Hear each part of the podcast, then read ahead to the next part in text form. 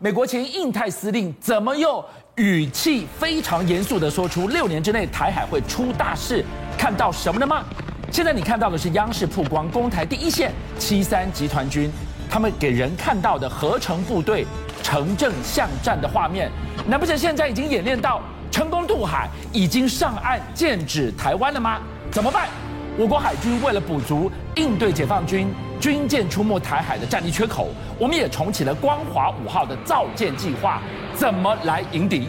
好，印太司令啊，是在美国的这个国防系统中非常重要的位置。为什么呢？因为印度太平洋指挥部是美国啊国防部旗下的战区指挥部中最大的一个，而且呢，一向都是由海军的这个指挥官来出任。戴维森之前还在任上的时候就讲过说啊，台海之间呢，哇，五六年之后可能会出大事啊，很有可能啊，中国大陆在五六年之后就具备攻台能力了。那现在他卸任了，当然更来讲说啊，那中国大陆啊，为了要统一中国，所以呢，未来六年之内啊，台湾呢就很有可能会出事，这是他的一个概念。那当然，以这一次啊，我们看到他为什么会与那个这么说嘞？其实进来，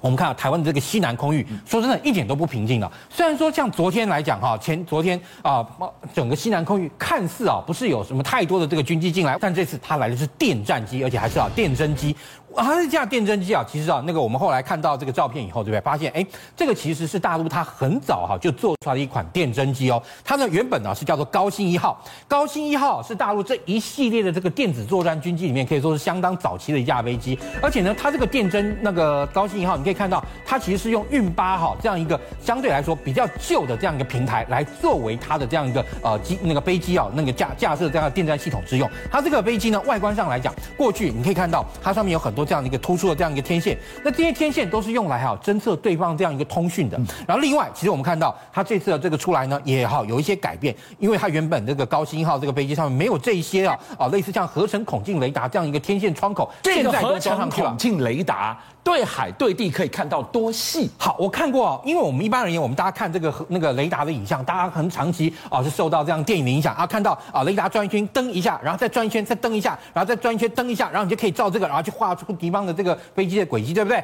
然后呢，如果说是相位阵列雷达，就这样咚咚咚咚咚咚咚一连一连串这样点。但是我跟你讲，合成孔径雷达，如果说他今天在海上看到一艘船的话，他可能啊就看出啊是这样一个一个一个这样一个轮廓都看得出来，他可以看出你一个大致的轮廓，你知道吗？哦所以就是说，如果这样的飞机到我们的东沙岛来，其实说真的，它呢就是要把我们的东沙岛的地景地物做一个非常精确的一个描绘。也就是说，透过这样的一个呃电侦机呃那个呃合成孔径雷达侦察，要把我们啊东沙岛的地面摸得清清楚楚。今天晚上我们还给大家来看这一段画面，这个是对台攻击第一线的七三集团军。他们这是什么画面呢？居然是城镇巷战，这可以说是一个合成部队三 D 侦察立体作战的概念。夏伟来告诉我们，这段画面它释放什么讯息？好哦，其实啊，如果说今天啊，真的就是说大陆的解放军要真的已经能够登到台湾岛来进行作战的话，登岛作战以后，面临到最大的部分啊，甚至于可以说最大的难题就是著名地战斗。为什么？因为著名地战斗对于攻方来说，往往啊是会造成己方好损失，就是我们说的巷战。对对对，攻方损失啊非常大的一个部分。因为你看，像这样一个著名地战斗，有楼房、有窗户啊，然后呢，啊，他的这个人员进去以后啊，很容易遭到这个呃周边的这样一个伏击，所以啊，他这次合成部队来进行这样一个巷战演练，就是要测试他们在啊这种著名地战中这战斗之中的这种作战能力。我们看到这边有这么多的这个装装甲车，其实要很特别的一点啊，就是说你可以看到它这个装甲车里面有一款呢重型的新型的这样一个侦察车出现哦。这个重型新型的侦察车，你可以看到它上面有这个光电脑或者说是雷达这样一个侦搜的那个那个头，而且它这那个侦测头啊是可以伸缩的，也就是说它在行驶的时候收起来，然后呢要使用的时候把它升高，因为升高有什么效果？我们知道，你即便是在著名地战斗，如果你能够把这个天线侦测天线升到最高的地方，相对来说，它看到周围的景物啊或状况就可以更清楚、更清晰。然后呢，甚至你要即便做通讯，通讯的话，你要天线能够架得更高，你的通讯的距离也就更远嘛。而且呢，像这个车哈，它本身你可以看到，它呢其实是利用一种旧的叫八九哈步战的这个做那个就是步兵战斗车去改。而且你看，像他这样的一个影像中啊，他呢这样一个光电征收头就看到这样的影像，它可以分辨。你看前面那个什么东西在跳，有没有？对，你看，哎，有点像是狗啊，或者啊，甚至于可能啊，如果解析度更高的时候，有可能可以看到小野兔啊在跑。那个是兔子，它可以拍这么清楚啊。对，所以在这个情况下哈，你可以看到像这样的一个呃那个车子，它本身具备这样一个光电侦搜器，的确啊是对它攻方的部队来说是加大它的这个攻击的这个能力，而且在搭配上你看这个叫什么遥控武器战，这个遥控武武器站呢，其实它本身就让它的这个车内的人员呢，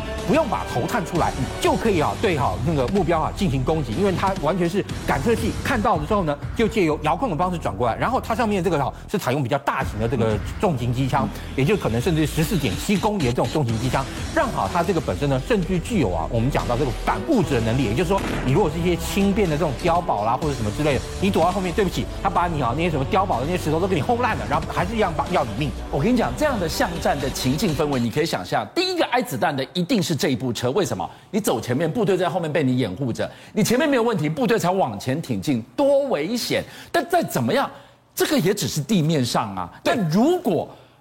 一栋楼，另外一栋楼的后面，因为台台北楼房这么高，挡在后面，你你怎么办呢？其实他们现在啊，甚至于啊，很善那个善用一种东西，就是无人机。现在他们大陆啊，使用这种无人机啊，可以说啊，型号啊，琳琅满目，而且种类也非常多。像这样，他展出的这款啊，号称叫做那个战斧 H 十六哈这样的一个呃侦察跟打击一体的小型无人机哦。你看，就有像刚刚那样的一个侦察车释放以后，其实像刚刚那样的侦察车啊，它一定是躲在所有车辆的后方。为什么？因为它并不可能让所有车都具有那样一个通讯或侦察能力，所以它是重点哈。保护目标，像我们看到这样一个小小的这样一个无人机呢，它升空以后，其实啊，大陆的这种无人机，它往往在做出来之后，基本上都是要有一个体系，就有个系统能够去支撑的。你看，像它这样一个无人机，它底下可以吊挂东西哦，它一个四轴的这样一个无人机啊，你像它可以挂一些啊那个负载，或者是呢，我们也看到它甚至于啊，它这个啊无人机底下吊一个什么呢？一个喇叭，一个喊话器。喇叭干什么呢？哎，那，这个时候当敌方的部队在前，你这个时候还双方还有点距离的时候，那这个时候无人机就飞过来，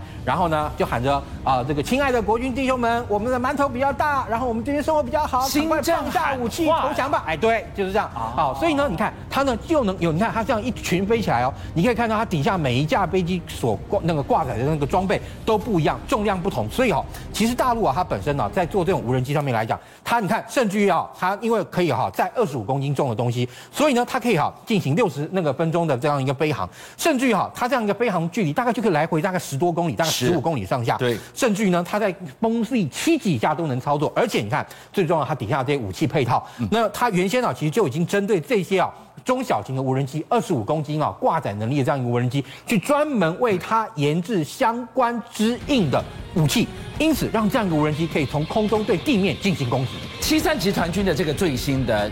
巷的这个巷战，城镇巷战的画面，你想，哎，前提是什么？你要能成功渡海哦，而且你上了台湾的岸，你已经进到了陆地接战。我真担心台海就让你这么如入无人之境吗？我们海军怎么防？而且啊，海军现在基本上来讲，因为它其实你原本在规划下一代的这个主力作战舰艇，也就是啊原先四千五百吨的这样一个镇海计划，但是因为镇海计划现在它上面这个相位阵列雷达的这样一个问题，目前呢、啊、军方是希望提供一个新的一个概念，也就是说，因为其实我们的海军呢、啊、不仅仅啊是要一啊新的下一代这个主力舰艇，但是我们现在主力舰舰艇还能够撑一段时间，但是相对来说，我们的二级舰，也就是啊中小到舰长这个边界这一这一批的这个舰艇，基本上来说不知确如啊，所以这时候海军啊希望能够规划一个两千到两千五百吨，也就是光华五号的这样一个作战计划的这样一个想定，然后呢造这一批船，它专门用来做什么呢？作为近海近岸防御，也就是它的防空跟那个那个能力呢会超过现在这样一个沱江级，然后呢也具备啊一定程度啊这样一个自我防空的这样一个能力。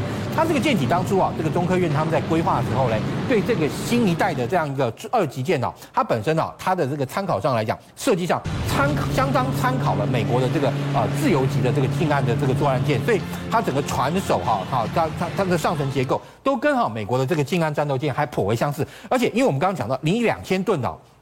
这个时候，它本身舰首可以用比较大的七六炮，上面再搭配一个我们看风眼雷达，然后甚至于啊防空能力都相对来说比较强。那这种大小的这个船啊，其实就跟什么呢？就跟土耳其啊它的这个岛级巡防舰啊，其实说真的还非常相似。而且你看两艘船啊，长得很像，哎，长得还很像，哎，对，因为你看啊，两千五百吨的这样一个船呢，基本上来讲，你要能够把它做最佳的规划，美国人的这个自由级已经提供给你一个最好的一个呃一个模组一个概念了。那这个时候你看，你这个那个它这个岛级巡防舰来说，第一，它的这个大小两千。三，跟我们两千五其实非常接近，对不对？然后呢，另外你可以看到它的上层结构装了这个新那个小型的这个相空相位阵列雷达，让它征收范围可以达到两百五十公里左右，跟我们的这个海蜂眼差不多哦。而且呢，甚至于它还装着这个反潜声呐。那我们未来的二级舰基本上来说，防空跟反潜要分开，为什么？因为你这么小的船，你不可能面面俱到嘛。所以这个时候海军也想清楚了，如果做新的光华五号，就一定是要有一半做防空，一半做这个反潜。那当然，其实啊，在这个时候你可以看到，因为为了要作为这样一个反潜之所需啊，因为以这个西太平洋地区啊，中国大陆它的这个水下舰队的这个规模跟战力是非常大，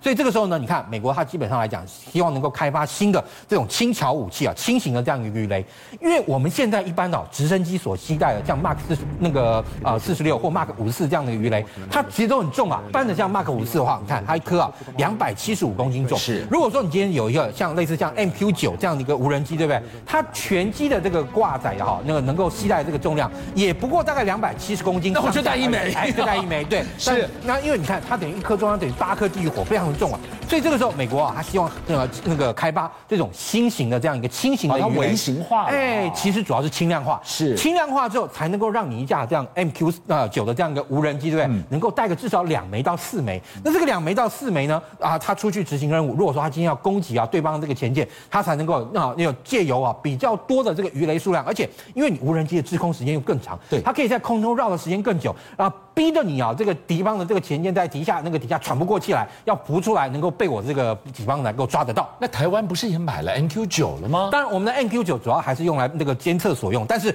有了这种鱼雷，相对来说，无人机拿来反潜就不是梦，因为现在的问题就是啊，你无人机上面哈要携带攻潜的武器，反潜鱼雷太重，而现在的这种轻的鱼雷，让我们的无人机也具有反潜的可能性了。邀请您一起加入五七报新闻会员，跟俊相一起挖真相。